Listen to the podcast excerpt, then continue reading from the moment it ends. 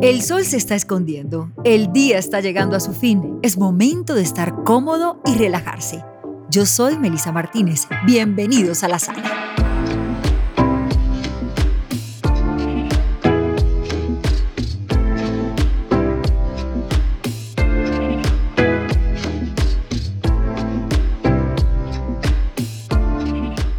Bueno, es un placer arrancar un nuevo capítulo de este espacio. Mucho gusto, soy Melisa Martínez y esta es la sala, pero la sala de Muebles Jamar y por supuesto la mía para conversar hoy con una mujer espectacular. Ustedes se pueden imaginar sus rizos por una calle, por supuesto, ojalá de Barranquilla o de Cartagena, así bien despeinados por la brisa o si no, en Santa Marta, por la brisa loca. Marcela Carvajal, qué alegría que estés con nosotros. Ay, Melissa, muchas gracias por invitarme y ya me imaginé así esa brisa deliciosa en mi costa caribe o en Barranquilla o en Cartagena o en Santa Marta, delicioso. ¿Y por qué no también en La Guajira, te imaginas? La Guajira que me hace falta conocer mucho más. Estuve alguna vez en... Eh, estuve con monólogos de la vagina con Fanny Mickey, Vicky Hernández, Fabiana Medina, estuve en Río Hacha, en una presentación absolutamente accidentada porque nunca llegó el vestuario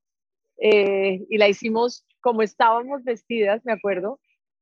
Y no conozco más de La Guajira, un poco palomino, pero me hace falta conocer mucho más de La Guajira. ¿Cómo estaba tu pinta ese día? Sabes que me acuerdo no, no, sé lo que yo tenía puesto, pero me acuerdo Fabiana, que estaba en una minifalda y estaba súper incómoda porque había que estar sentadas todo el tiempo o la mayoría del tiempo y ella con la falda pues estaba muy incómoda. me imagino, me imagino y los piropos también a la orden del día en nuestra costa caribe colombiana y los guajiros que además tienen ese don de la palabra. Ahora, Marce, hablemos un poco de tu presente. Hace un par de horas antes de reunirnos para grabar este podcast, ¿en qué estabas? Mira, estoy en este momento en Orlando, Florida, eh, de vacaciones donde nos encontramos con mi familia, con la familia de mi marido, mi hermano vive en Miami, la familia de mi marido nos invitó aquí a Orlando con las niñas porque estamos viviendo en Los Ángeles.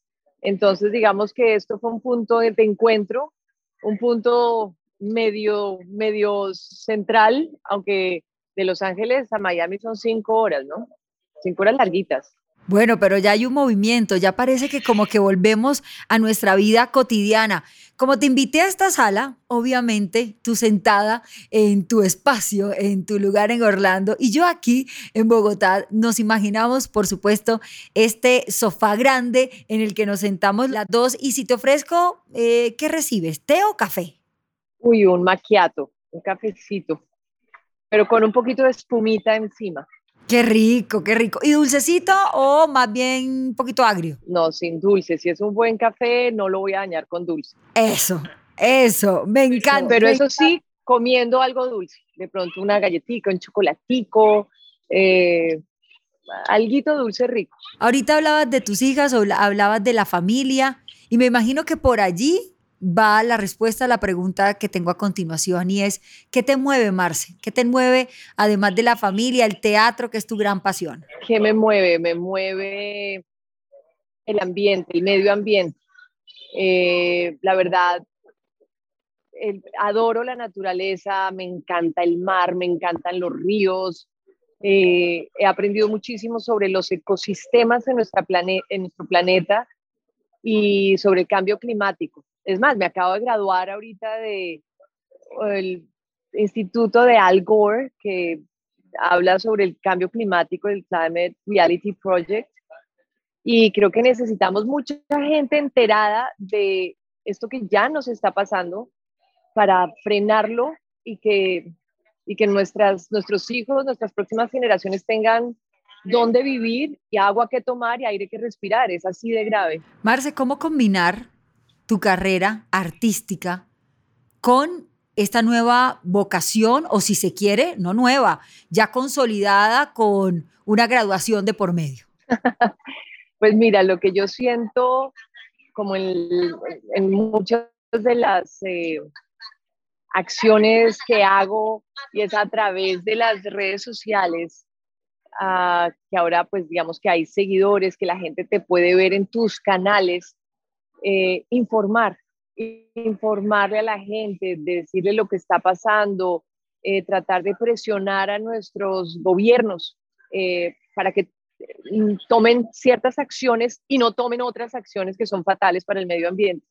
Yo creo que por ahora lo que podría hacer, lo que estoy haciendo y lo que hago es informar. Y eso es maravilloso, eso es maravilloso cuando tenemos la posibilidad de ser una ventana de comunicación distinta, alternativa, pero además con datos contundentes. Marce, si volvemos a sentarnos aquí en el sofá y de pronto llega una amiga, una amiga a la que no ves desde el colegio y te dice, Marce, necesito que me hagas un resumen rápido de lo que ha sido tu carrera aquí mientras nos tomamos este maquiato, ¿qué le dices? Uy, por Dios, imagínate ¿Qué le diría a mi amiga? Le diría que un poco se cumplió mi sueño de ser actriz, pero que nunca paran los retos, que nunca paran las ganas de seguir aprendiendo, que, que por eso me moví a los Estados Unidos a buscar nuevas posibilidades, nuevos horizontes. Y mientras uno esté viviendo, nunca para, uno nunca para de aprender y con la experiencia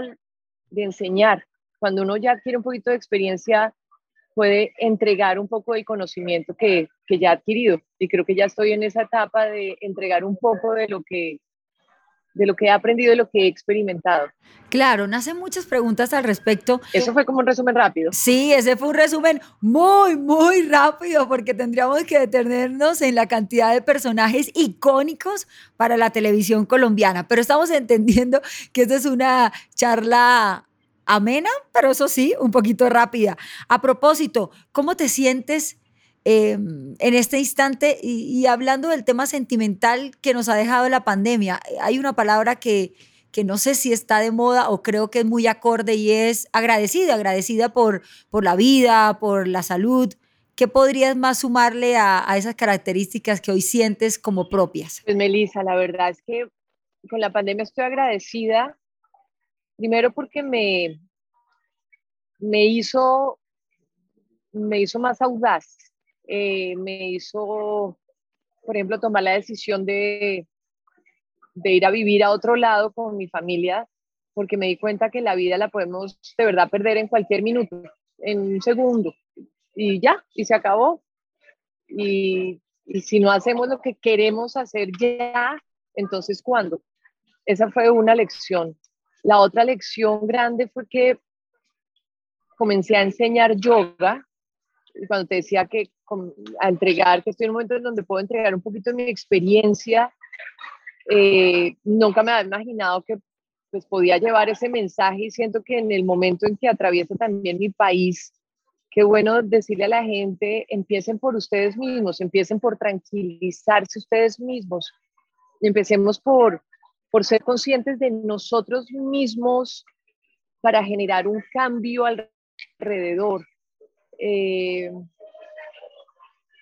y comenzar a hacer teatro virtual, por ejemplo. Esa fue otra gran lección que a través del yoga, por ejemplo, me di cuenta que dando clases virtuales tenía un público y hablé con Dago García y le dije, Dago, tenemos aquí una posibilidad de presentarnos y comencé a hacer teatro virtual y la primera obra fue bonita pero complicada y seguimos con hombre con hombre, mujer con mujer y fue un éxito.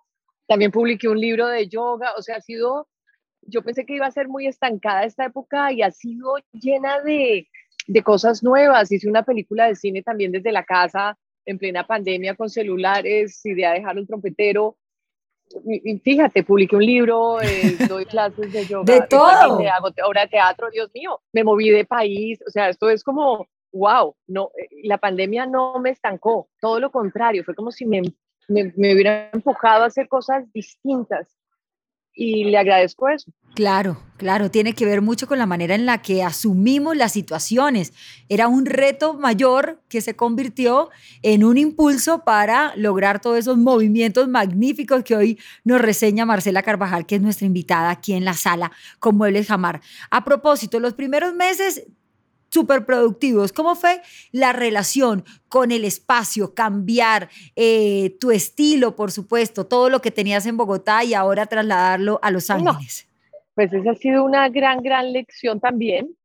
Eh, Pues fíjate que un gran maestro fue mi marido, porque cuando empezó la pandemia, yo me, me deprimí, me dio durísimo, cerraron los teatros, por primera vez en la historia en Colombia se cerraron, la, pues, se cerró las, las productoras de televisión, RCN, Caracol, todo se cerró. Yo dije, no voy a volver a actuar, los teatros cerraron, Dios mío, yo dije, esto se acabó. Y mi marido, que venía de varias quiebras, tenía una actitud mucho más resiliente y él comenzó, él fue el que comenzó a hacer clases por Instagram gratis para que la gente subiera, se subiera de ánimo, hiciera ejercicio en vivo y, y entonces yo comencé a unírmele y yo creo que él, fue un gran maestro. Tal vez por la convivencia que tuvimos en la pandemia, cuando nos movimos a Los Ángeles, que tenemos que estar en un espacio mucho más pequeño del que, estamos en, del que estábamos en Bogotá, ya estamos acostumbrados. Estamos como acostumbrados a, a compartir, a vivir juntos, a, delegar trabajos en, la casa. Entonces fue como un entrenamiento para lo que venías. Y aunque, aunque tenemos muchos conflictos como pareja, yo creo que eso no acaba. creo yo que eso no acaba. Eh, creo que eso nos hizo trabajar en equipo y con la familia, con las niñas y Beto hicimos un equipo, somos un equipo y la pasamos rico juntos. Claro, no te niego que, que hay problemas, eh, de, las niñas están entrando también en la preadolescencia, pero, pero por ejemplo tenemos ya más espacios libres y la playa está ahí al frente y comienzan a descubrir deportes que son al aire libre.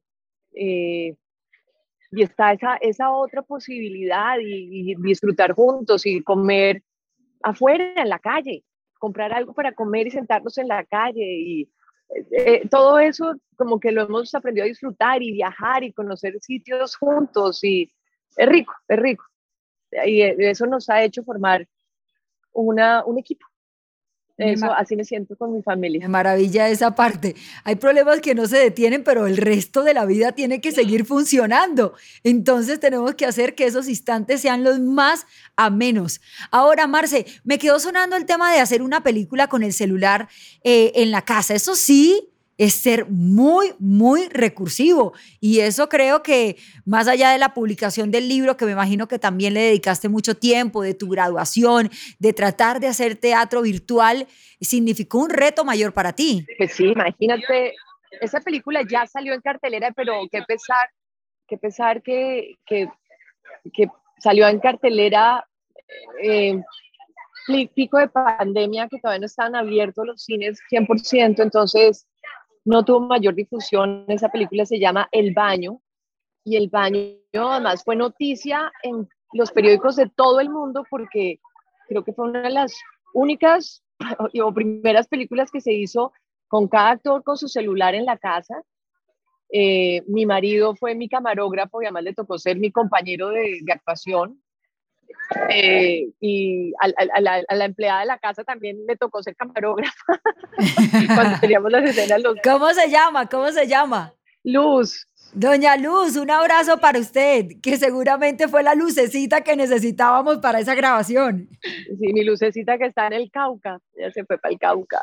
Eh, pero sí, con una paciencia porque las niñas estaban en colegio virtual y entonces decían, no, yo estoy ocupada, ay no, si se equivocan ya, les, hago una escena más, pero si se equivocan ya no hago más. eh, y, aún, y así fuimos todos a la premiera a ver la película y, y si tú la ves, es impresionante, Melissa, no pareciera que fue hecha en, con celulares distintos, en casas distintas, donde pues nos vimos por Zoom, mm, y tuvimos algunos ensayos y, y el director, Jaro Trompetero, confiaba en cada uno de nosotros y, y a la de Dios y salió la película. Ese es el esfuerzo de todos puesto al servicio de un objetivo y el objetivo era sacar esa película y ahí estaba Marcela sacando libro, película, matrimonio, hijas en preadolescencia y señores grabando con el celular. Marce, de todos estos momentos que hemos reseñado aquí sentadas en la sala, ¿en cuál te podrías situar? O sea, vas en tu carro, vas conduciendo, escuchando música suave, y miras así por el retrovisor y dices, de todos estos instantes tan complejos que, que requirieron de ti, eh, entrega total, ¿En cuál te encuentras? Yo siento que estoy como en la mitad de un recorrido y que me falta la otra mitad, que estoy como que nos movimos a explorar y que ahora sigue un momento cuasi definitivo que es el próximo semestre, lo que resta del año, como que estamos en la mitad, estoy en la mitad de algo, como que empezamos, pero eh, no, siento que estamos en la mitad de algo. Eh, ahorita estoy, estamos como en el punto de vacaciones, pero lo, la próxima etapa que sigue en Los Ángeles es como como muy distinta y, definitiva un poco. Sí, sí, eso, esa, parte, esa parte me gustó, pero yo, yo me iba un poco más a, si tengo que retroceder en este último año tan complejo, año de encierro, de pandemia, de mudanza, ¿en qué punto se encuentra Marcela? O sea, ¿a qué punto le gustaría volver? Porque tal vez fue lo más valioso, tal vez a la decisión de irse a vivir a los Estados Unidos o la decisión de decirle a Harold, sí, vamos a grabar una película con celular o aquí estoy publicando mi libro. ¿Qué punto crees fue el más importante de todo este último año recorrido? Muy difícil, Melissa. Es difícil porque tengo tantos momentos claves. Uno, por ejemplo, fue, me acuerdo llorando cuando cuando tomé la decisión de que sí, o sea, mi marido es el que más, el que más insistía, yo era la que más me resistía. Él adora Los Ángeles y sentía que él tenía que irse. Para mí era muy duro porque pues volver a empezar, es un sitio donde pues no soy nadie y el reto era muy grande. Y creo que ese momento donde llorando dije, pucha, sí, vámonos. Ese es un punto. El otro, creo que fue cuando le digo, cuando le dije a Dago, hagamos teatro virtual y el día del estreno de esa obra, eh, cuando había ya gente con, pues, con boletas compradas y comenzamos a transmitir el primer, la primera función. Y, y el tercer punto, yo creo que cuando me dijeron que ya, que el, que el libro ya comenzaba a imprimirse, y era como, ¿ya? ¿De verdad? Sí. Más que la publicación es cuando me dijeron, ya, ya, el libro se fue digamos que esos tres puntos los recuerdo. Muy bien, muy bien, Marcela, qué bueno, qué buenos momentos, qué buenos recuerdos, pero además, qué gran experiencia. Espero volverte a invitar, espero, ojalá pueda ser presencial, eh, ojalá sea en Los Ángeles, pero si no... Allá te espero, Melita, me encantaría tenerte. Tenemos una vista espectacular, una playa espectacular, unos árboles divinos, espero que los incendios no los toquen. espero que así sea para que puedas seguir disfrutando ese, ese ambiente maravilloso y además que nos sigas deleitando con todo tu talento y por aquí, por supuesto, orgullosos de todo eso que haces porque, por supuesto, le suma, le suma esa hoja de vida magnífica de Marcela Carvajal que pasó por esta sala. Marce, muchas gracias. Meli, a ti muchas gracias por esa invitación a este sofá delicioso.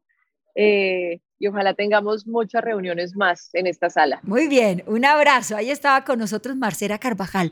¿Cuántas cosas puede hacer uno en pandemia? Porque todavía estamos en ella, sí, vamos avanzando en cosas cuando tienes determinación.